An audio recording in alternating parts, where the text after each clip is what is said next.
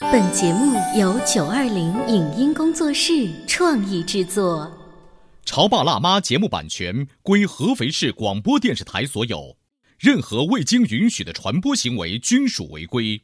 欢迎与九二零影音工作室沟通合作事宜，电话零五五幺六三五零九三五六。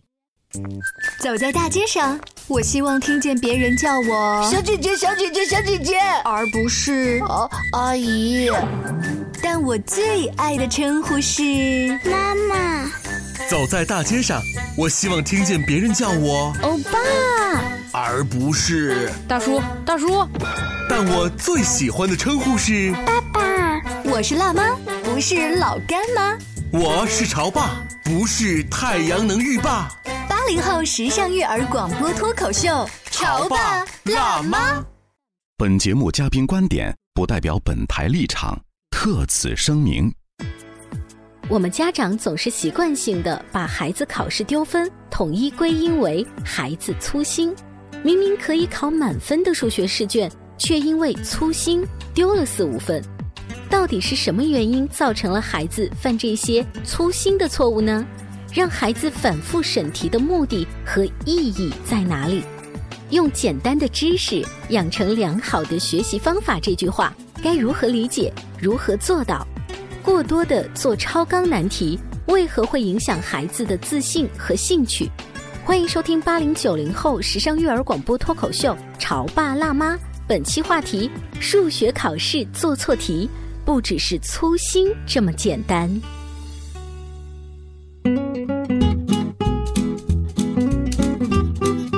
欢迎收听八零九零后时尚育儿广播脱口秀《潮爸辣妈》。各位好，我是灵儿。今天直播间为大家请来了彭老师思维课堂的彭老师，欢迎你。大家好，主持人好。彭老师自己一个人呢，就是带学生，就算每天带的话， 就是这个容量也是有限的。是的所以现在听说，经常跟着你的家长跟学生都是大排长龙，已经预约了很久。这样，是的，是的，没办法，因为一个人的精力有限啊。我呢又这样想着，能够多带一点孩子。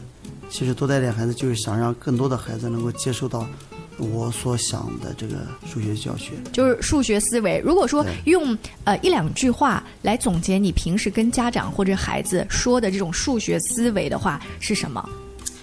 嗯，利用小学简单的知识，我们要养成良好的数学学习方法和良好的数学习惯。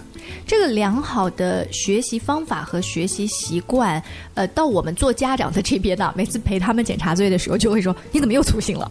然后呢，到试卷的时候，你看你又粗心了吧？要不然这道题不会丢分吧？好像所有的方法跟知识到最后都变成了粗心。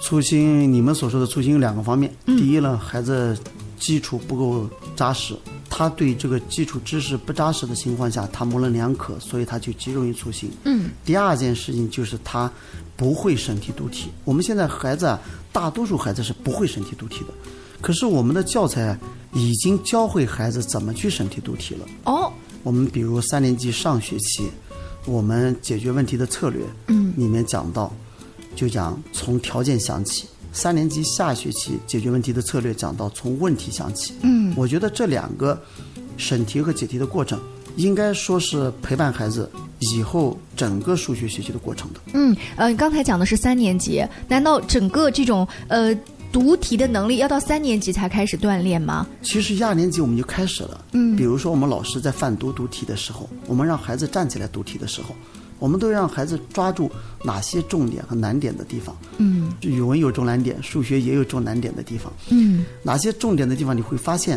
我们老师在读题的时候呀，会重音的，哦，重音，或者说提醒孩子画一个圈圈对在对那儿，对对，嗯，重音画圈圈以及做标记，嗯，各种样子来表示这个地方是重点的。所以到三年级以后，那么就更系统一点，因为到三年级开始，嗯，我们可能对数量关系的把控，嗯，可能比一二年级要更严格一点。从三年级开始，我们正式的学习数量关系，嗯，所以这时候呀，读题就尤为重要。所以我一般情况下要求孩子读两遍题，哦，我们来听听这两遍题有什么区别跟方法哦。比如说，嗯，甲有十二张卡片，乙的卡片张数比甲多三张，嗯，那么两人一共有多少张卡片？嗯，这道题就有两种读题方式，第一种呢，我先读完一遍以后，第二遍再读的时候，我可以从条件顺着，甲有十二张卡片，嗯，乙比甲多三张，那我读到这里可以算出什么了？哦，马上就可以知道，可以算出乙有多少张卡片，嗯，所以十二加三等于十五张，然后再往下读，甲乙两人一共多少张？哦，很容易就又知道甲又知道乙，加起来就能算出一共多少张。所以彭老师，你在分析到那个乙的时候，并没有看问题是什么，就这道题的问题是对什么，你就已经在算通过前几句话我能知道的信息有什么。对，这种好处在什么地方呢？这种好处对于孩子平时的练习是非常好的。好在他读到哪一句就能够求出、算出哪些相关的问题。那如果这道题最后的题目问的不是哈这个，呃孩子会不会觉得说，那我现在花这个时间去算它没有用啊？他又没叫我算这个。啊所以我们说，他是平时锻炼孩子的最好的好处，就是他根据这个题干能够得出哪些知识。你比如说啊，甲有十二张卡片，嗯，乙有十三张卡片，嗯你看这两个读完以后，一年级的孩子马上就会解决两个问题：第一，甲和乙一共多少张卡片？第二嗯是，嗯甲比乙少几张卡片，也就相差多少张卡片，他就能解决这两个问题。然后呢，这两个问题他可以同步想出来，然后下面是问什么，我就用哪一个。嗯，到五年级、六年级，他可能更多的就是能够甲是乙的几分之几，乙是甲的几分之几。哦，所以就是不管最后问题问什么，你从既有的条件当中，你能能对得到的信息，你现在就总结出来。对我都有把控。这样的话，就跟我们有一次探讨的这个思维导图一样，嗯，你就可以看出这两个题干可以得出哪些问题的结论。嗯，这种在这思考问题当中，当然也有弊端，弊端就是、呃，越往高年级，我们可能学的东西越多呀，嗯、它解决解决的问题就越多。那么怎么办呢？三年级下学期又教了我们第二种方法，就是从问题想起。哦，从问题想起，其实这个跟我们学英语也有点像，就是阅读理解，你最后看他问的是什么，嗯对你带着这个问题再去听他的文章。对，这个从问题想起，在数学当中它是很有指向性的。嗯，你比如说我们刚才举过的例子，甲和乙一共多少张？你把题目读完以后，只读问题，甲和乙一共多少张？你想呀，你是不是要想解决甲和乙一共多少张？你必须得知道甲有多少嗯张，甲有多少张乙乙有多少少张，嗯到题目上去找。我跟孩子开玩笑说，如果你到题目上找到甲有多少张了，嗯乙又找到有多少张了，那么恭喜你，你是一年级的 题。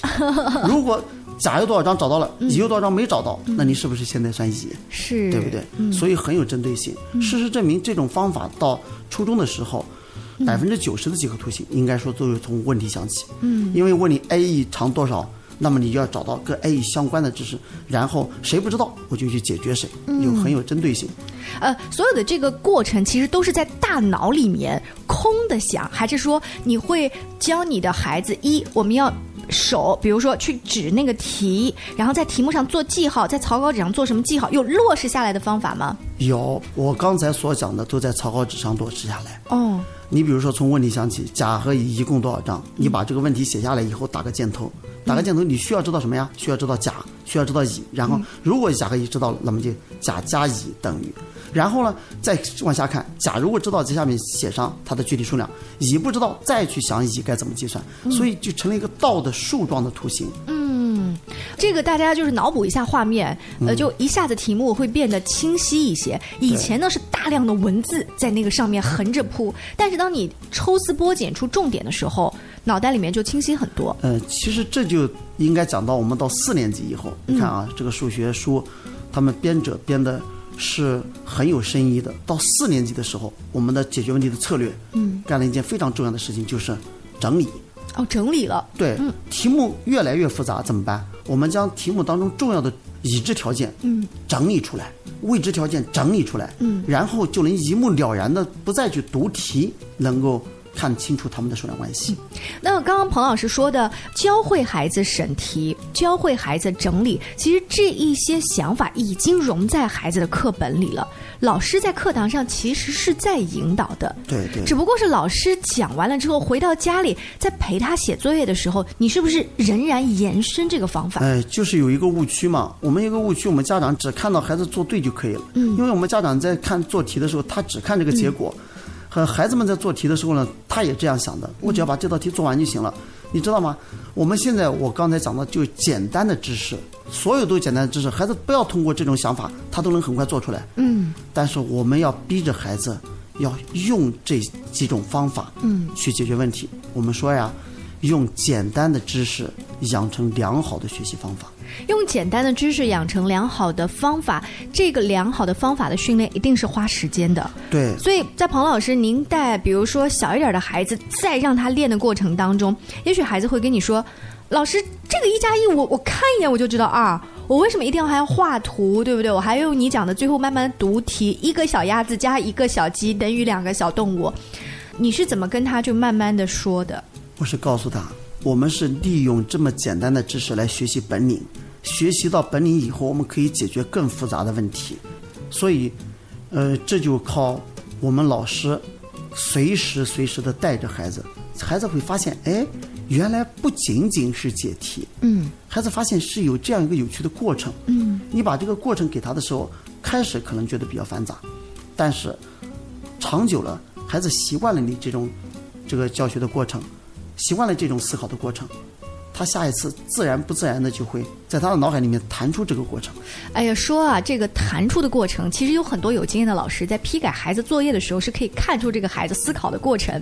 有一些老师会给我看这个优秀的作业范本，他说：“你仔细看这个孩子上面标了什么，虽然很轻，你都能看出来。”是的， 是的，啊，有一些只是答案对 了而已。是的。你看我在要求孩子做题的时候，填空题和选择题，你必须要写出计算过程。嗯，因为填空题你可以简洁的写出计计算过程，呃，选择题呢，你能够嗯这个写出计算过程的，也要简洁写出来。嗯，也可以写出自己的想法，特别是判断题，你如果错了，你就必须要给我改正，或者说明他错在什么地方。嗯，所以这样就不流于形式。哦，呃，这个是彭老师的要求哈啊、但是比如说孩子，你们自己家孩子数学老师是怎么要求的？也许是两个不同的对这个样式，但是其实方法跟思维的那个就是训练的路有可能是一样的。那呃，如果说低年级的孩子在家里面，本来这个孩子可能五分钟就写完了作业，如果按照彭老师的方法，一开始的训练，我估计至少要二十分钟。嗯，是的，开始的时候我们说慢慢来嘛，嗯，慢慢养成习惯。其实我们怎么讲呢？叫呃磨刀不误砍柴工。嗯，呃，你如果在这个学习过程当中把习惯养成好，把这个解题思路打打牢，那么到后面的话，孩子会很轻松的。如果你没有这个基础，然后开始的时候就由着孩子去做，嗯，然后后面他就会这个思路闭塞，然后到复杂问题的时候，他就不愿意去想。嗯，所以你现在可以可以看到，家长更多跟我交流的是，孩子只要碰到稍微绕一点弯子的题，他就不想了。对，这种绕一点弯，到最后呢，可能家长跟老师交流的就是他有畏难情绪，你知道他为什么为难吗？因为他实在不想，不知道怎么去想。他是不知道，对，对他不知道怎么去 想，因为他的方法缺失，他不知道怎么想，他不再像一二年级那样看到题目他就知道怎么练算式了。嗯，还有呢，就是我们经常开玩笑说，小学的知识就是今天教做馒头，回家以后做作业还是做馒头。嗯，所以呢，他只要照着例子去做下去就可以了。那么有一旦有一天我们把知识一下子揉在一起的时候，他就无从下手。就是给了你一团面，让你做饺子的时候，咱就不会了，是不是？好，那我们稍微进段广告休息一下，稍后呢，请彭老师接着聊小朋友的作业和试卷丢分了，真的就是粗心两个字儿这么简单吗？你在收听的是《潮爸辣妈》，小欧零二，叫你变成更好的爸爸妈妈。 《潮爸辣妈》播出时间：FM 九八点八合肥故事广播，每周一至周五十八点三十分首播，次日十四点重播。网络收听，请下载荔枝 FM、苹果 Podcasts，搜索“潮爸辣妈”订阅收听。微信公众号请搜索“潮爸辣妈俱乐部”。关于和孩子沟通呢，我是想先处理好彼此之间的情绪，然后再去搞定他具体的问题我嘛。们家长经常在一起讨论，怎么样从小才能培养好他的学习习我是惯后，来通过学习才发现，孩子行为背后是有另外一种需求的。陪你一起吐槽养育熊孩子的苦，陪你一起追忆曾经自己的小世界。八零后时尚育儿广播脱口秀，《潮爸辣妈》。本节目嘉宾观点不代表本台立场，特此声明。我们家长总是习惯性的把孩子考试丢分统一归因为孩子粗心，明明可以考满分的数学试卷，却因为粗心丢了四五分。到底是什么原因造成了孩子犯这些粗心的错误呢？让孩子反复审题的目的和意义在哪里？用简单的知识养成良好的学习方法这句话该如何理解？如何做到？过多的做超纲难题为何会影响孩子的自信和兴趣？欢迎收听八零九零后时尚育儿广播脱口秀《潮爸辣妈》，本期话题：数学考试做错题，不只是粗心这么简单。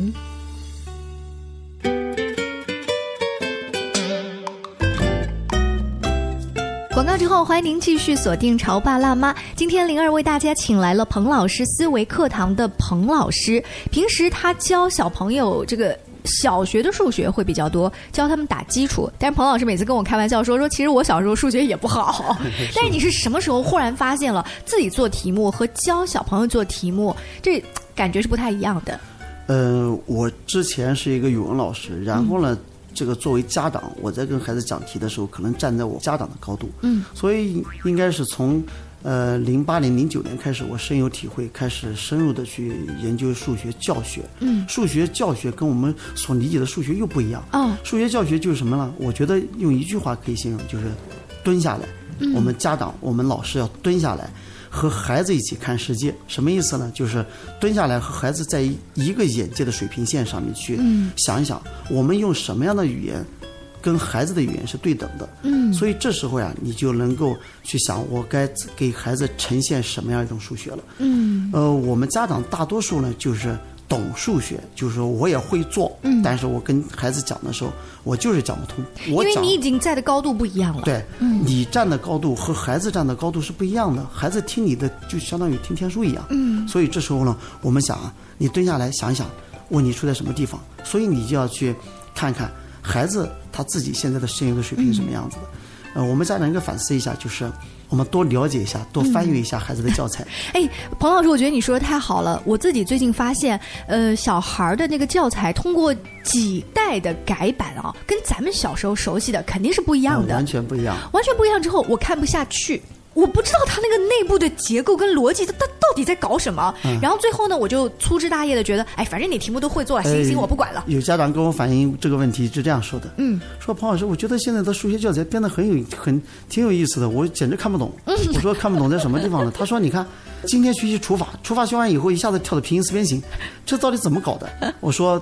第一呢，不让孩子产生疲劳感，嗯就是说老师在学习计算，你知道吗？嗯有多大的疲劳感？第二呢，就是知识的衔接是有螺旋性，现在螺旋性上升的，嗯那么我们现在现行教材改版以后，跟老教材不一样在什么地方呢？我们小的时候你们还记得吗？就是在框里面，嗯什么公式呀、四则是运啊算呀，全都呈现给你。嗯我们还记得我小的时候啊，数学老师说你把它背掉，背不掉，呃，怎么样怎么样。嗯现在我们已经不需要去背公式了，我们已经意识到，数学如果靠背的话就完了。嗯我们需要做的什么呢？孩子通过自己的这个探究，通过自己的学习提出问题、解决问题。嗯他有这个提出问题和解决问题的能力，然后呢，他有这个探究的过程。说白了什么意思呢？就是我们以前的框框啊，嗯是编书的人给我们的这个结论。哦，但可是是现现在我不直接告诉你答案，现在这个框框嗯是我老师引导你孩子自己得出的结论，哦所以两者是不一样的。嗯，难怪这个我们作为家长书 看的不熟悉了。对，所以我们书上没有，再也没有这个条条框框，嗯这也是我们改革的重大这个呃突破。这个重大突破在干什么呢？在培养更尖端的人才，嗯这让孩子从小学会思考，从小学会归纳，从小学会总结，从小学会应用。嗯，尤其是彭老师曾经呃讲过哈，每个单元后面有一个整理与复习，在你看来非常重要，它不是单纯的只是做题目而已。对对对，嗯所以为什么让孩子自己去整理复习了？就是让孩子把自己的这个之前的学的东西啊，通过自主的去学习复习。所以我们一直讲以生为本，嗯以生为本的就是把学生当作主体，我们老师呀、只是在旁边引导和陪伴的作用，嗯我们也是在引导和陪伴作用，只不过我们引导呃呢可能更有专业性一点。嗯、在这个专业学习方面，我们可能更注重方法去引导他一点。你比如说除法，孩子刚开始不会的时候，我们一步一步的扶着他，嗯怎么样去列竖式，怎么样去做检验，嗯然后呢，再让孩子去得出结论。我们刚开始我们做了哪些工作呀？嗯孩子会回顾说我们第一步干嘛的，第二步该做什么的。嗯所以啊，这些第一步、第二步都是孩子总结以后，老师再帮他优化一点，嗯得到了他自己的结论。呃，今天我们请彭老师来呢，一开始的话题啊，其实是放在很多家长吐槽自己的孩子说你就是粗心。但是在彭老师看来的话，粗心只是一个表面，他并不是把零写成了六这么简单。他呃有可能这是真的，这叫真对粗心。还有一种是，其实题目并不搞清楚。这个粗心反映在一是基础不牢，二是不会读题。读题呢，在上半段彭老师仔细的讲了，你你是不是会做题干？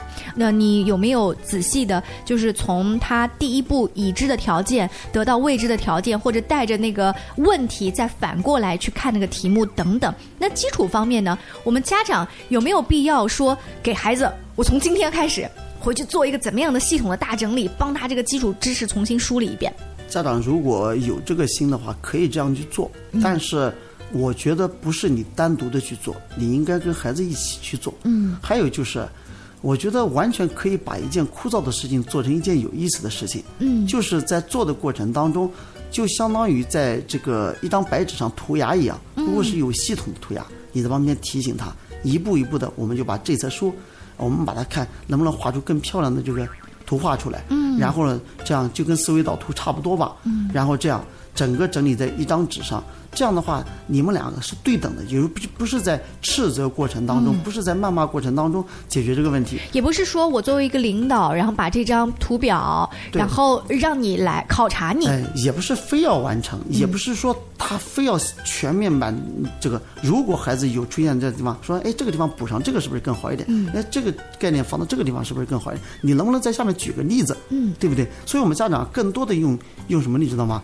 用商孩讨式的语言。呃对孩子的语言对，去跟他商讨式的，你能不能？你看，你不知道，你在这边举个 例子，对不对？嗯你给我举个例子，所以你会发现这两个口气嗯和语气是完全不一样的。是，嗯而且彭老师在这个私下也经常跟呃，就是家长推荐，就是不是光看课本，要看跟数学有关的一些读物。对，嗯呃，激励孩子的孩子的学习兴趣。然后呢，孩子现在我我觉得很幸福啊，你到当当和淘宝上面去看很多跟数学有关的读物，而且都是很栩栩如生，很这个呃生动活泼的。嗯所以我们讲啊，这时候可以激发孩子的兴趣。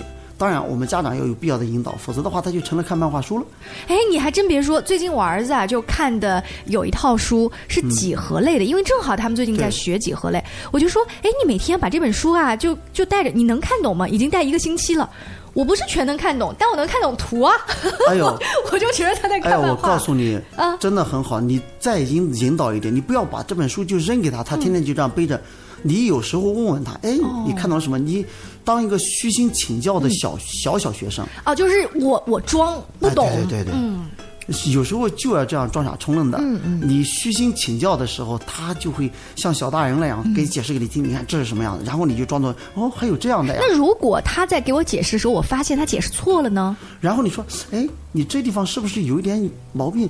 我我了解的不是这样，我们一起来，哦，不我们不一会被他听出破绽对是对吧？对 对，我们一起来搜一搜资料，看看找一找是不是这样的，哦对不对？然后哎，他一看我们俩一起出来搜资料，然后讲哎，今天妈妈跟你跟你在一起、嗯又长了一个知识。听上去就非常有趣，也是增加了一个亲子互动哈。对，嗯、我在讲啊，我们现在家长太急躁了，我们现在学校有时候老师们太急躁了，嗯我们应该慢下来，慢下来，让孩子真的享受这个知识探索的过程，而不是去一味的去看这个知识堆积的过程。我们现在有很多培训机构啊，超前上课出现难、繁、杂这类题。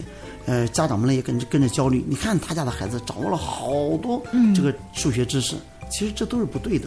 我们说呀，在应有的年龄学习应有的知识嗯是正确的。我们为什么要有六年的这个六年制，而不是三年制？原因就是非常简单的，就是他该在什么年龄段学习什么样的本领。在应有的年纪干应有的事情，从而好好的去享受它。对这个时候也许有一些家长会说：“彭老师，我本来有你这样的想法，但是呢，当我们班整个啊都在超前上，于是我的孩子呢，他本来还是前十名，突然呢，一个暑假。”他不去超前上，他掉到二十名，然后再下次掉到三十名，他自信心受打击了，怎么办呢？他不是这样想的，应该是什么呢？应该是你想想，如果你这样享受过程的话，你是在跟学校教材同步的。嗯你在跟学校教材同步，你的成绩就不会太差。嗯你应该还是应该在他学习过程当中出现了毛病，他成绩下滑，并不是因为他在学习过程当中去，因为这个没有超前，我们学校考试也不会超前的去考你后置的知识，对不对？而且我觉得有些知识可以超前。超前的原因是什么呢？他探究到今天的知识，他探究到今天的方法，用今天的方法可以解决未来的知识。你比如说到初一的时候，我们初一教材当中，我们初一的试卷当中会出现一道题叫阅读题。嗯这个阅读题就给你初一的，可能给你高一的 这个一段数学知识，让你阅读以后解决问题。哦是因为什么啊？是因为就是在考察你孩子是不是有学习方法，嗯你是不是有自主学习的方法，而不是真的超前。